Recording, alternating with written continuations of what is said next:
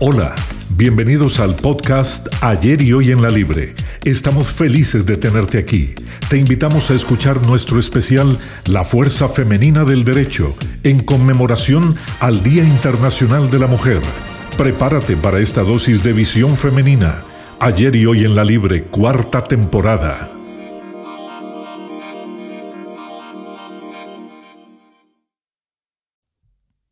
Hola a todos y a todas, les saluda Mauren Salguero, conductora del podcast Ayer y Hoy en la Libre, en esta temporada que ha sido pensada, planeada, adrede, para que sea exclusivamente eh, de mujeres en este homenaje que estamos haciendo a mujeres destacadas del gremio y que ha sido titulado como la Fuerza Femenina del Derecho. Y hoy es un día muy especial, ya hemos tenido una gratísima conversación fuera de micrófonos, pero ahora vamos a empezar a grabar para que ustedes también puedan disfrutar no solamente del conocimiento y la experiencia, sino de la esencia de nuestra invitada.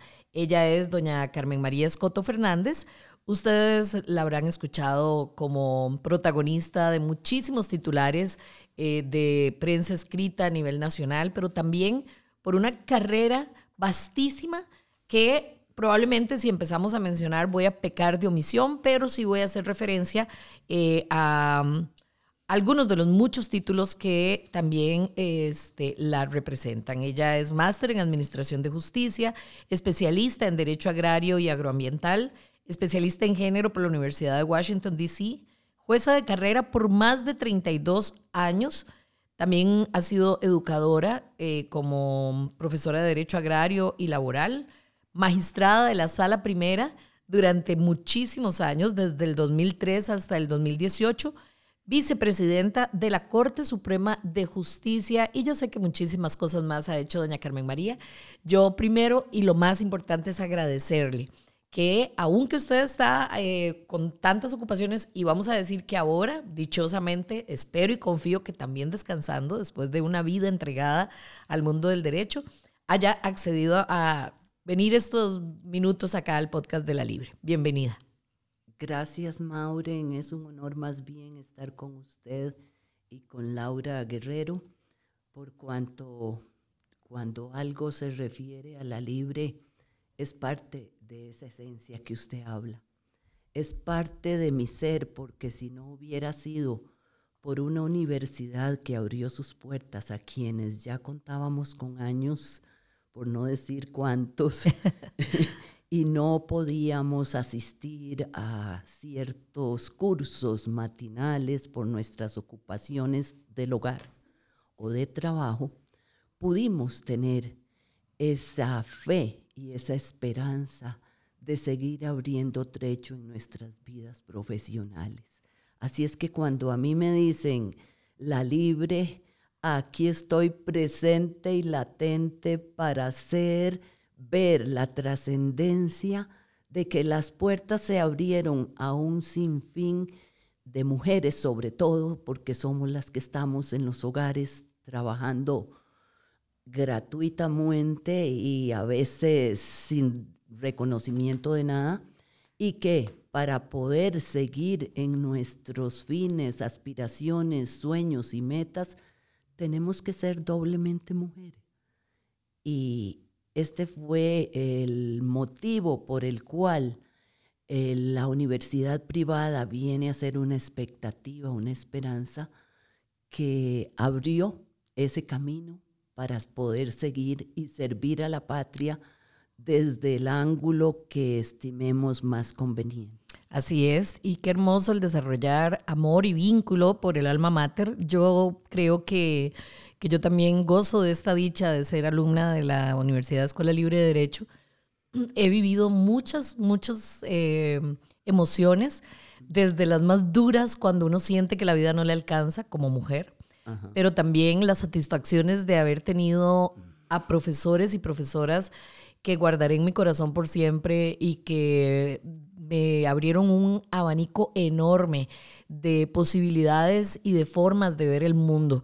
Yo conversaba con usted, doña Carmen María, hace un rato, y usted me decía que el derecho viene impregnado de la, de la realidad y que cuando uno no conoce la realidad, no la ha vivenciado, no, ha, no se ha acercado a realidades ajenas a muchos privilegios que uno vive, no termina uno de formarse como eh, persona dispuesta a servir. Yo quiero que me cuente un poquitito, dentro de la larguísima experiencia que usted tiene, qué ha sensibilizado su corazón, qué ha hecho que usted como mujer en puestos de altísimo liderazgo haya podido ejercer también desde el amor y desde el servicio.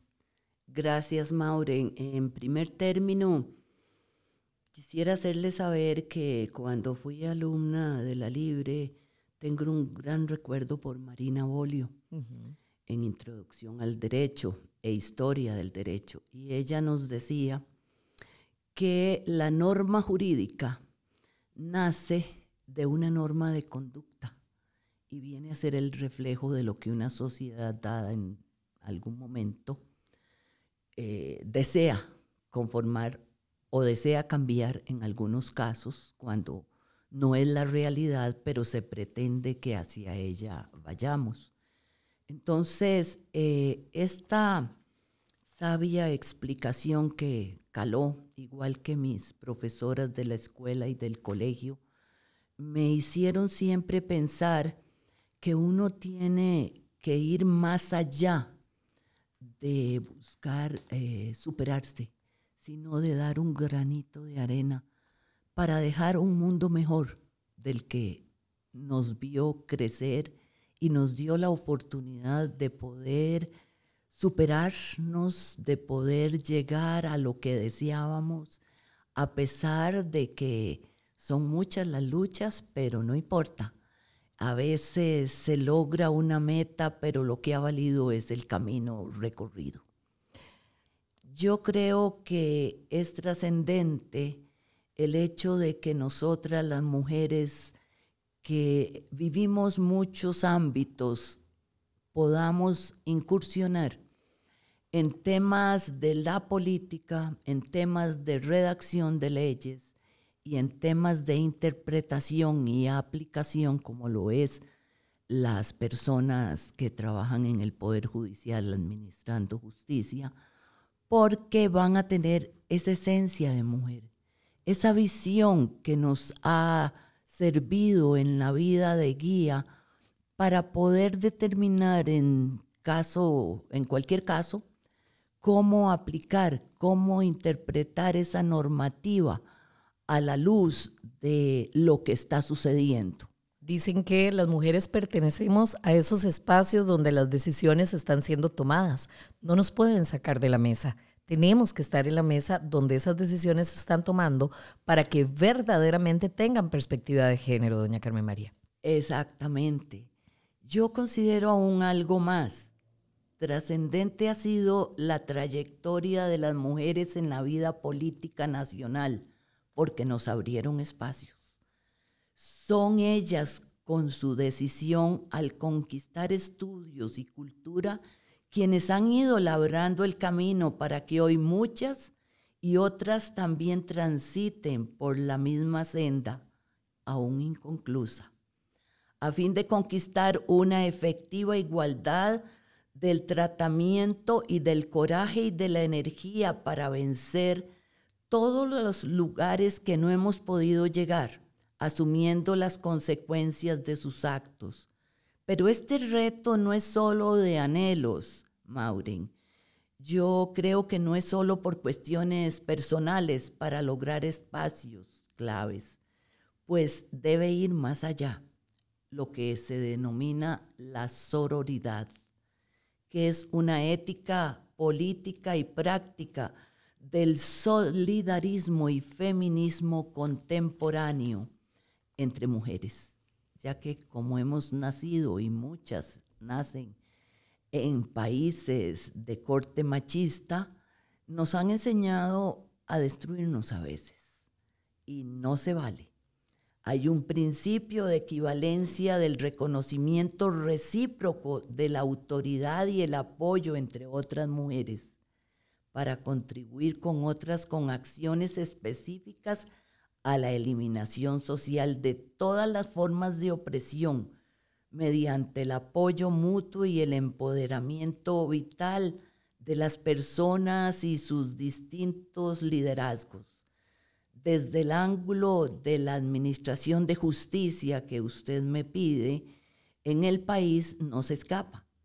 Tales aptitudes, a pesar de que existe un número mayor de juzgadoras, fiscalas y defensoras públicas, en la actualidad en puestos claves, como lo serían magistraturas, solo hay siete y se ha llegado a ocho máximo.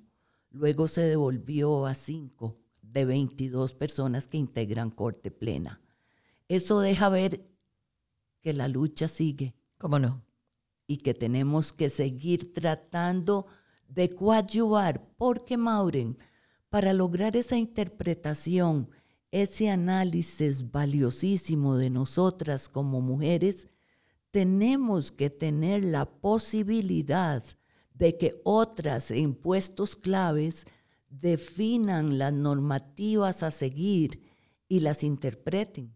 ¿De qué vale si a la base de una estructura tan jerarquizada como ha sido el Poder Judicial, entre otros, por no decir más, estén 80% de mujeres tratando de resolver los asuntos y cuando esto se apela o llega a casación, solo sea una o dos las que integran cada sala.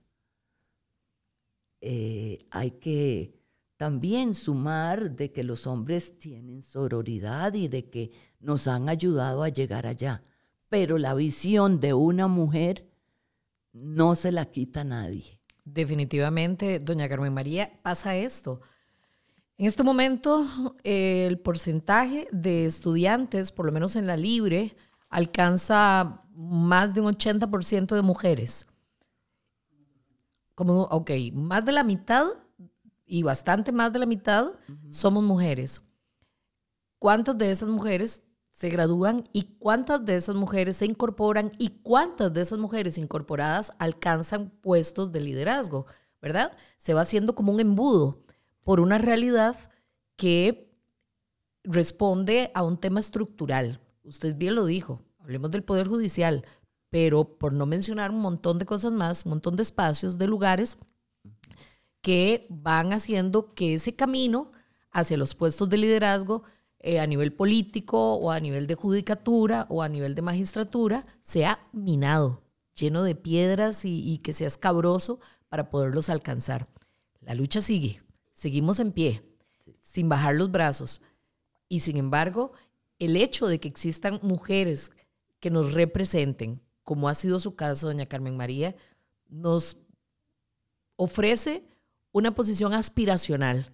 El poder decir, el verme representada, yo quiero ser como ella, yo quiero eh, alcanzar los lugares que ella ha alcanzado, porque lo que no existe, no, lo que no se menciona no, no existe.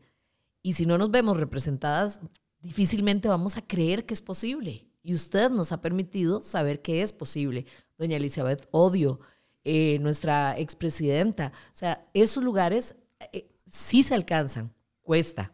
Y yo quiero que usted me diga cuánto cuesta. ¿Qué le ha costado a usted? ¿Le ha costado y en qué sentidos le ha costado para que hoy pueda estar aquí siendo parte de este podcast y regalándonos esa experiencia? Gracias. Eh, la historia de mi vida es dura porque cuando explotó el, en arena el volcán Irazú en los años 60, poco tiempo después de que vino John F. Kennedy, perdimos la finca que teníamos, que era pequeña, y nos tuvimos que ir a Estados Unidos. Era empezar de nada, sin el idioma. Pero Generalmente, y lo han dicho algunos famosos escritores y sabios, de las cenizas se obtiene y se edifica uno. A veces en los, en los momentos de mayor problema es donde uno emerge. Y encontré algo muy valioso que me sirvió en mi trayectoria para, digamos, servir eh, de alguna forma a un país que creyó en mí, y es la solidaridad de nación. hay que salir del país, hay que ser migrante para entender a los migrantes, de ahí que luego me encantó, incursioné en tratar de elevar a grupos en vulnerabilidad social, dentro de estos indígenas, migrantes, personas afro, personas con alguna, digámosle como se dice, discapacidad, cuando es personas especiales, es la verdad. Personas, mujeres también. Y esto me sirvió a mí para saber que la unión hace la fuerza. Somos un tejido social en la vida. Y lo que no podemos obtener de este lado, si hay una mano, si hay un amigo o una amiga, se logra y se logra mucho. Eh, yo quisiera hacerles ver a las mujeres que luego de venirme para acá y casarme con mi esposo, a quien amé por carta, nunca lo traté como novio y en ocho días nos casamos, porque la vida es así. la vida es un reto y dicen que hay tres cosas que no se repiten. La palabra dicha, la flecha lanzada y la oportunidad perdida. Wow. Cuando él me dijo en Tapia, porque me encantaban las ensaladas, pero de Tapia del mercado, que nos casáramos, yo le dije, ¿tiene novia? Y me dijo que no. bueno, le dije que sí. No tenía ni edad porque en esa época eh, la mayoría era 21 años. Fue con Daniel Oduber que se cambió 18. Entonces tuve que pedir permiso. Mis papás casi caen en cruz porque ellos vivían muy felices conmigo allá. Ellos no hablaban inglés y yo les traducía. Qué valiente, mm. ¿verdad? Tan joven asumir incluso, eh, ¿verdad? el aprender un segundo idioma para poder también integrarlo a eso a la familia, a la supervivencia de la familia. Y muy duro, mi papá se quedó en Costa Rica, mi mamá nos llevó, ella era estilista y ella confeccionaba mm, ropa y tuvo una alergia a un relleno de unos almohadones y la incapacitaron. Entonces yo con 17 años salía a buscar trabajo en, en lo que fuera, pero allá hay muchas oportunidades, entonces salimos avante y estudiaba de noche. Así es que yo dormía quizás dos horas. Pero cuando la vida le presenta a uno estas situaciones terribles de que no tenés que comer y tenés que irte a pie porque no tenés un cinco, o te comes el mango cele y te vas a pie, como me pasaba a mí cuando iba a la Julia Lang, eh, de todo uno se vale para poder surgir y emerger. Y yo creo mucho en Dios, pero más que todo en esos ángeles que envía. Recuerdo que entonces, como me casé, y les vuelvo para atrás, con el afán de que las mujeres que tengan esta situación se atrevan. Eh, mis hijos entraron al colegio, al kinder, y el menor eh, se quiso quedar, aunque no tenía edad, entonces me fui a estudiar. Pero encontré con los compañeros de trabajar en equipo. Eso me ayudó muchísimo en todo momento. Por eso creo en el asociacionismo, creo en los diferentes grupos que en el Poder Judicial se dieron, porque uno en el cooperativismo en la relación diaria con los pares, que en realidad somos, aprende, crece y ayuda también. El asunto es que eh, ya en eh, la Universidad Nacional eh, estudio tres años con la ayuda también de otros compañeros y con el gran problema de que mi hijo menor tenía bronquitis agudas y eso me afectaba mucho para el estudio. Claro. Entonces, mis compañeros, con tal de que les cocinara, eh, iban y ellos me cuidaban los chiquitos, el otro hablaba duro los temas y yo cocinaba. Y así nos íbamos a los exámenes, a veces sin poder leer, pero por la escucha activa lo logramos. Bueno, pasan los tres años de la Universidad Nacional que me encantaba y quería estudiar otra carrera, cuando nos dicen que se cerraron las carreras que estábamos pensando. Yo quería estudiar para ser profesora de literatura en inglés, porque como había vivido en Estados Unidos, algo llevaba ya adelantado. Hoy, hoy digo que dicha que la cerraron, porque nos hubiéramos perdido de una gran magistrada, una gran vicepresidenta, de verdad. Bueno, yo, yo, yo ah. creo que, que, qué bonito mencionar esto para enfatizar de que cuando en este momento algo no tiene sentido, lo, lo va a cobrar, ese sentido lo va a cobrar el tiempo. Hay que ser paciente, saber esperar, pero no dejar de avanzar. Es cierto. ¿Qué fue lo que hizo usted? Sí, es cierto. A veces hay un dicho que decía mi marido, cuando una ventana se cierra, se abre un portón. sí. Se me cerró esa ventana, lloraba después del esfuerzo que hicimos todos los compañeros y, y no lo logramos. Me voy a la Universidad de Costa Rica y tenía que empezar por hacer el examen de admisión, porque no reconocían nada de la Universidad Nacional que yo amaba. Resulta que llega mi marido y me cuenta de la escuela libre que iba a emerger por primera vez. Me ilusiono porque a la vez nosotros empezábamos como matrimonio con dos hijos, tal vez teníamos siete años de casados y no teníamos suficiente dinero y era, había que pagarla, pero tenía los libros, entonces eso me servía de mucho. Claro. El asunto es que se abrió la puerta y fue como llegar a una meta y a un centro de luz, podría decir. Qué hermoso. Sí, yo por eso doy la vida por esta universidad, porque nos identificamos tanto, sobre todo los de la noche, porque todos éramos trabajadores y trabajadoras. ¿Cómo no? Que recuerdo que para eh, cuando me hice bachiller de Derecho, era compañera de Nuri Vargas ella fue diputada y fue la directora del PANI. Y resulta que yo estaba embarazada porque no lo esperaba. A mí es Gloria Navas, mi profesora de Derecho Penal, que me dice, Carmen, esa panza no es natural, eso es que ahí hay un bebé. A mí hasta se me había olvidado que menstruaba por los exámenes. Y entonces me hago el gali y salió positivo.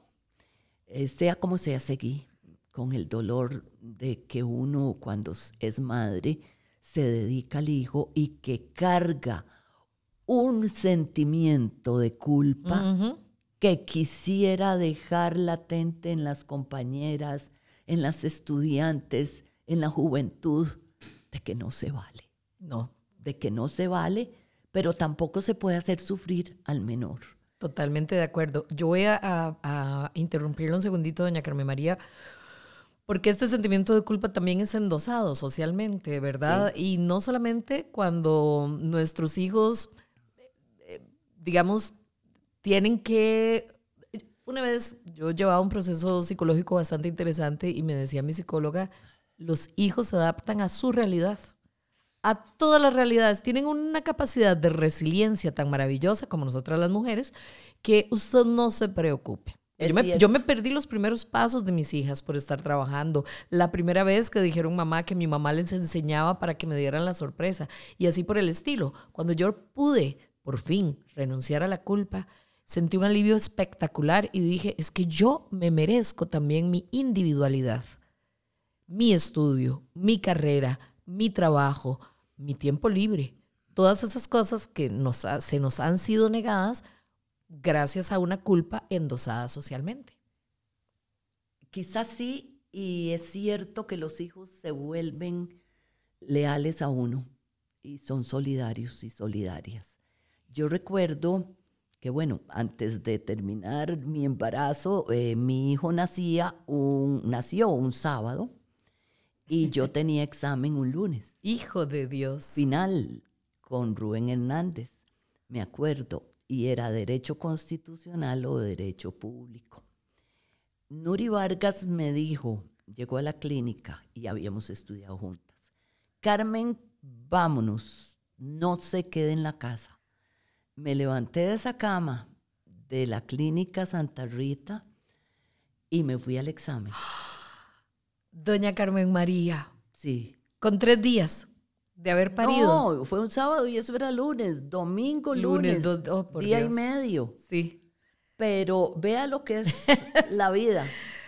Pasé el examen y de 80 estudiantes solo 13 lo logramos. Wow. Entonces, la vida te muestra que hay que arriesgarse. Sí.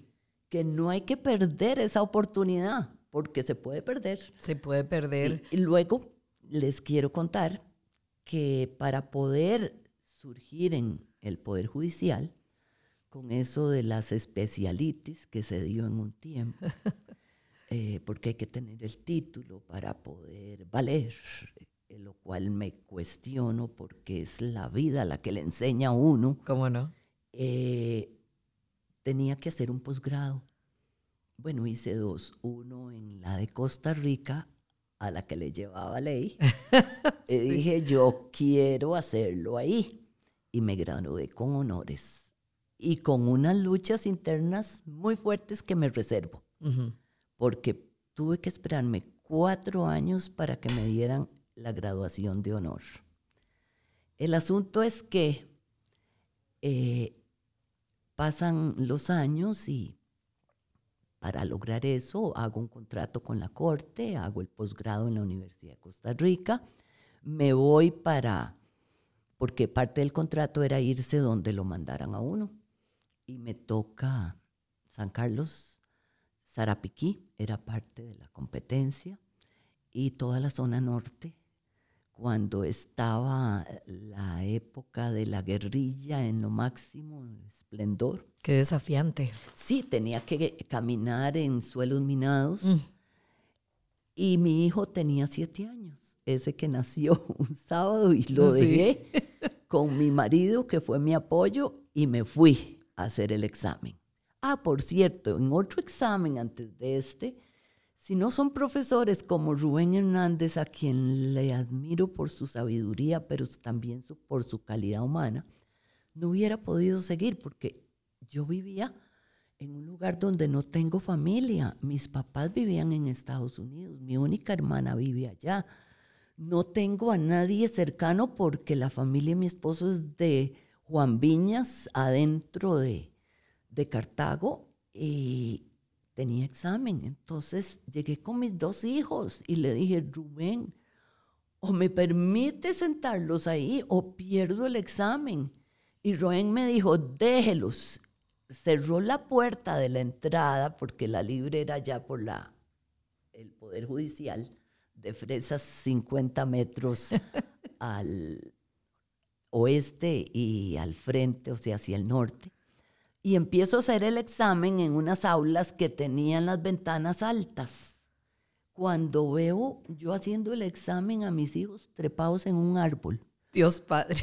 La sangre Cristo. Y le dije al profesor, a Rubén, le hago velos donde están. Y me dice, déjalos. Si se matan, se matan. Ay, Termina, calmate.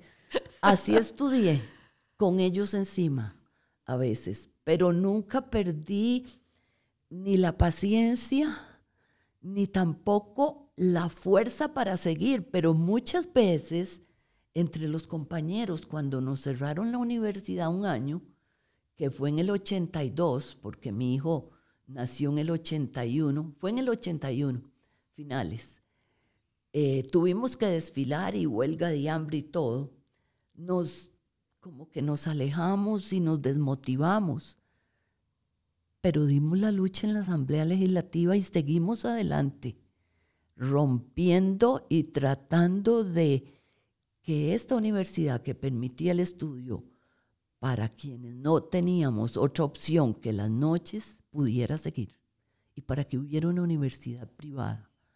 Y lo logramos. Esto refleja que cuando llego a este posgrado que le cuento, la corte donde termino, me manda para esta zona norte y mis hijos y sin empleada y mi marido con el papá con cáncer terminal y yo en, San Carlos fue para una fiesta de junio de, creo que fue el 24 de junio, sí, que decidí porque era feriado irme con mi hijo menor, Sebastián. y él asistía conmigo a las giras. No me quedó otra. No tenía quien me lo cuidara. Busqué dónde, hasta que allá en San Carlos me lo cuidaron en una casa de una amiga de mi marido, el esposo, porque no tenía dónde. Pero en las noches eh, yo dormía en, en el edificio de la corte. Bueno, no había edificio, era una casa que se alquilaba. Porque resulta que nos dieron una casa y ahí era un lugar de guardar eh, cuestiones agrícolas y nos dio una alergia con el gramoxón que quedó en el aire. Entonces hubo que irse a otro lugar donde había sido una, una funeraria. ¿Qué condiciones, doña Carmen María? Está, está, contando una historia de terror. Sí, pero a mí eso no me asusta, me encanta. Ah, sí, me encanta que le encante. Ah, sí. dicen, que... dicen que uno no sabe qué tan fuerte es hasta que la única opción es ser fuerte. Sí, porque como yo estaba en un pueblo y llegué como mujer por primera vez jueza, entonces me visitaban en el cuarto que alquilé con mi hijo, porque yo me fui con mi hijo, a avisarme de los eh, asuntos pendientes y que viera esto y que viera el otro y que iba a llegar un testigo. Y yo dije, no, aquí no me quedo. Primero que nada, yo no puedo adelantar criterio. Después me parece un irrespeto.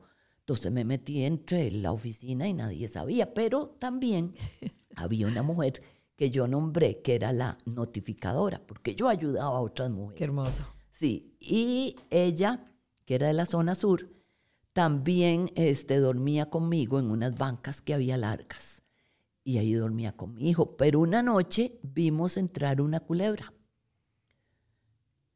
Tan zona norte, ¿verdad? Ah, ah sí, ahí iba las sin cejas. Entonces me fui a la lugar ahí que había ventas de cosas típicas y compré una hamaca.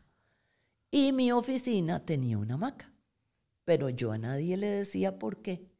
Yo decía que era souvenir y que me la habían regalado.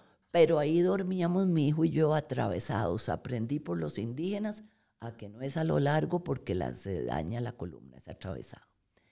Esa es parte de mi historia. Cuando muere mi suegro, me desespero con mi marido y entonces concursé para un juzgado, un tribunal de trabajo de menor cuantía y me nombraron por suerte. Pero tuve un recibimiento muy frío. Y lo peor es que a veces son también de mujeres. Y una dijo, ¿qué hace aquí una agrarista? Pero yo había sido jueza mixta y tenía algo de práctica, además de un título. Pero ahí fui pudiendo, como le digo. sí. Igual que me sucedió en San Carlos, en la primera gira me salió una de las partes que era un hombre y me dice, ¿cómo es esto que el Poder Judicial está mandando mujeres? Y le dije, yo no sé y qué, aquí vamos pudiendo y vamos pudiendo bien. Así es que salado, obedece o obedece. Eso es legendario, eso hay que anotarlo. Aquí vamos pudiendo y bien. Eso. Me encanta. ¿Verdad? Sí, qué hermoso. Yo tuve la dicha y cada vez que puedo em, lo, repito, de tener como profesora a don Román Solís Zelaya, en paz descanse. Lo quise mucho. Eh, me siento de verdad muy honrada de poder contar dentro de mi currículum académico con la impronta de don Román. Y don Román decía, nos decía al grupo de estudiantes, de aquí van a salir eh, probablemente personas que hagan artículos, investigadores, abogados en diferentes especialidades, jueces, magistrados. Por favor, nunca apliquen a la judicatura o a las magistraturas si ustedes no conocen la pobreza, el hambre, las dificultades, la discriminación ya sea porque lo hayan vivido en ustedes o porque se hayan acercado a esas realidades con sensibilidad. Y yo la escucho, doña Carmen María, y yo digo, a usted la vida la fue forjando a cinceladas para poder tener los recursos que se necesitaban para que no le fueran indiferentes las realidades de estas personas. Y es que de por sí el derecho agrario es muy particular en ese sentido. O sea, se, habla de, familias que están en situación extrema de pobreza, de personas indígenas, eh, de mujeres, de niños, o sea, todos los sectores de la población más vulnerables están cobijados bajo lo que representa lo, a lo que usted ha dedicado su vida, el tema de los derechos humanos. Definitivamente eh, hay que vivir hay que compartir, hay que oler la realidad nacional para poder aplicar, para poder interpretar. Si algo me formó, y usted tiene razón, y cómo me encanta que tenga esa sensibilidad, es el haber vivido eh, experiencias increíbles en las montañas, experiencias con mujeres, con las indígenas, cuando me saludaban en otro idioma y decía yo, pero ¿qué es esto? Y me decían juepatú y yo creí que me la estaban asoleando, así con todo respeto. Y entonces dije otra cosa parecida. Ya en eso me eh, avisaron los, las personas guías, porque íbamos con guías, de que estas personas indígenas hablaban otros idiomas. El asunto es que iban en una panga y me estaban saludando.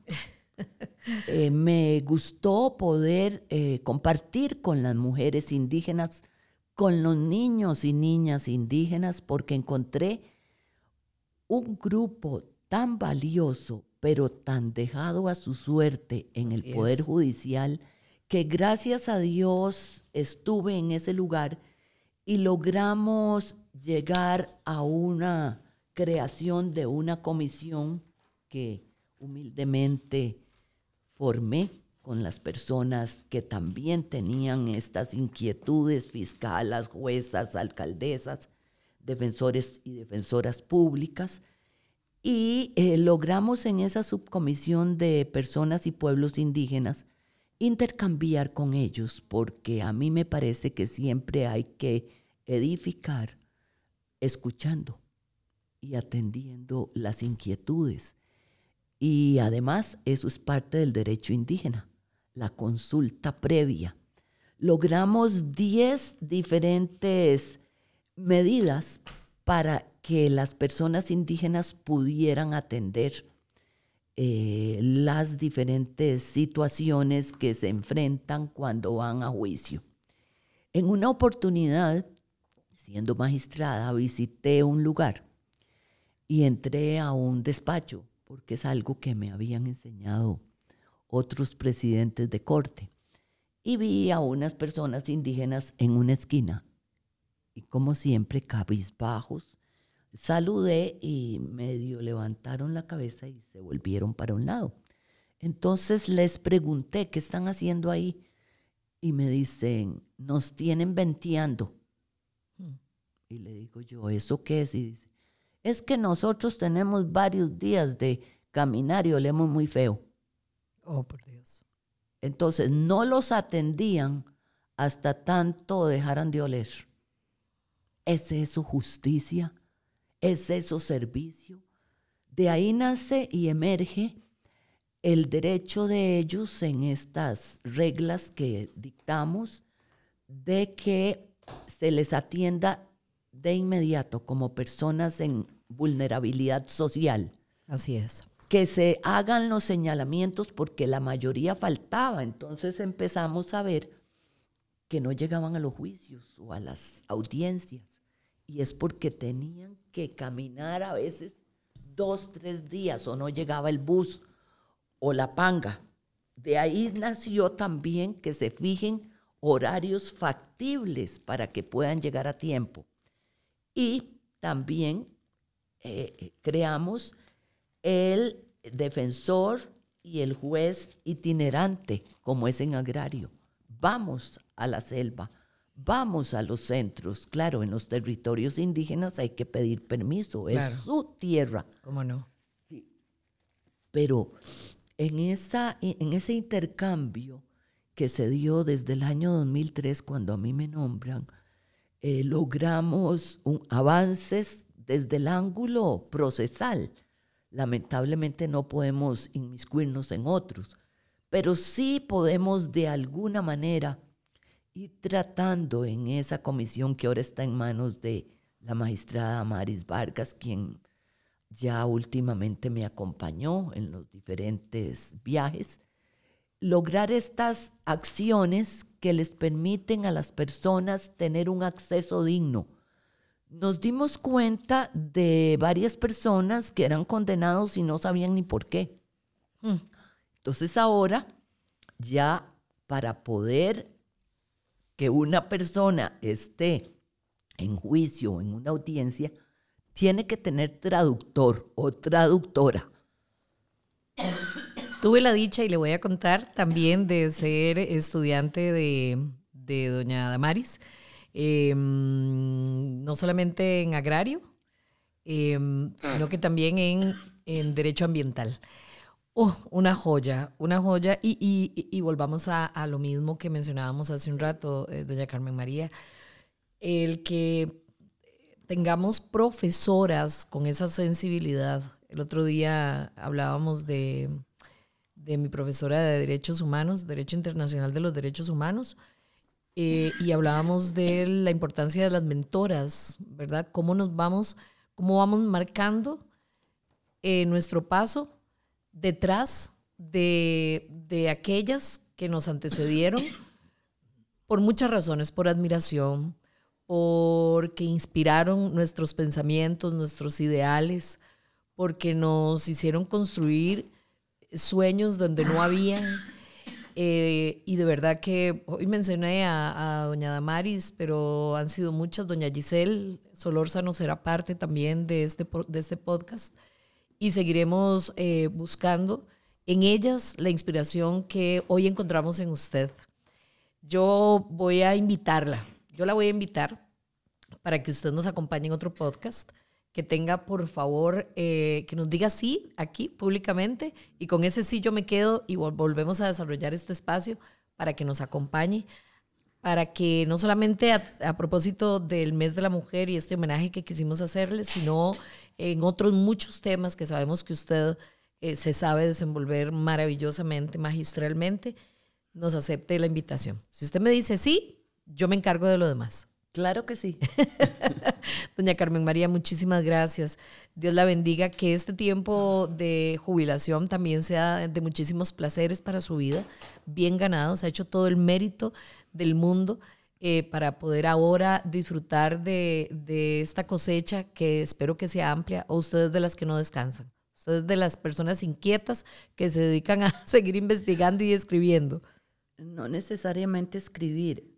Tengo un duelo con el Poder Judicial. Ah, bien. Ahí crecí, ahí encontré muchas amistades y ahí encontré muchas que, que eran mientras estaba, pero no ah. importa. Okay. La cosa es para seguir y para dejar huella y que otras sigan. Pero me hace falta. Me hace falta el contacto con las personas, la humildad con que te reciben, el cariño lo que aprendí, por ejemplo, cómo en las selvas eh, evadir las, los animales.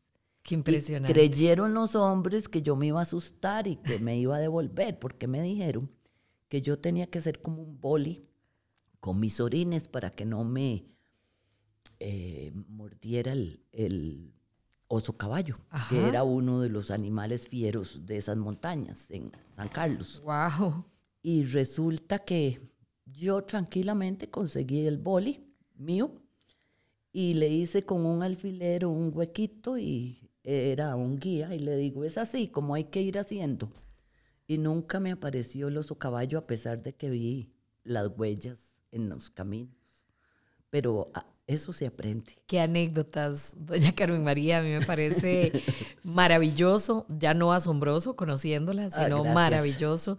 Y por eso, y de verdad, de corazón, yo eh, le ruego en nombre de todas las mujeres, a propósito del tema de, que nos ocupa en esta cuarta temporada, pero también en representación de otros compañeros estudiantes, y estoy convencida que de colegas suyos también, el que nos regale otro espacio para conocerla todavía más y seguirnos inspirando. Muchas gracias. No, a usted, por favor, muchas gracias, qué linda. Ahora me regala una foto. por favor, yo, yo, yo quiero fachentearla después, ya cuando, Igualmente, cuando sea abogada. gracias, muchas gracias. Entonces usted estudia Derecho. Así es, ya estoy en licenciatura, aquí en La Libre. qué lindo. Ajá, para servirle. Gracias. Yo tengo eh, una omisión. Quise realizar el doctorado y no he podido, ni creo que lo podré cumplir. Pero es una meta que debería usted aprovechar. ¿Cómo no? ¿Cómo no? Y uno nunca sabe y terminamos siendo compañeras. Ah, Ay, qué hermoso. de esta manera y, y, agradeciéndole otra vez de verdad y reiterándole nuestro deseo de que nos vuelva a acompañar, doña Carmen María, finalizamos por lo menos por hoy el podcast. Eh, muchas gracias. Insisto, esto ha sido ayer y hoy en la Libre, eh, haciendo referencia a la fuerza femenina del derecho muy bien representada en usted. Gracias. Igualmente. Hasta la próxima.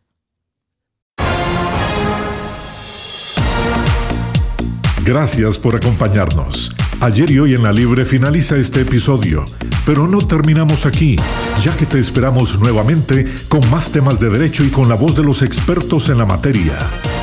Ayer y hoy en la Libre, cuarta temporada.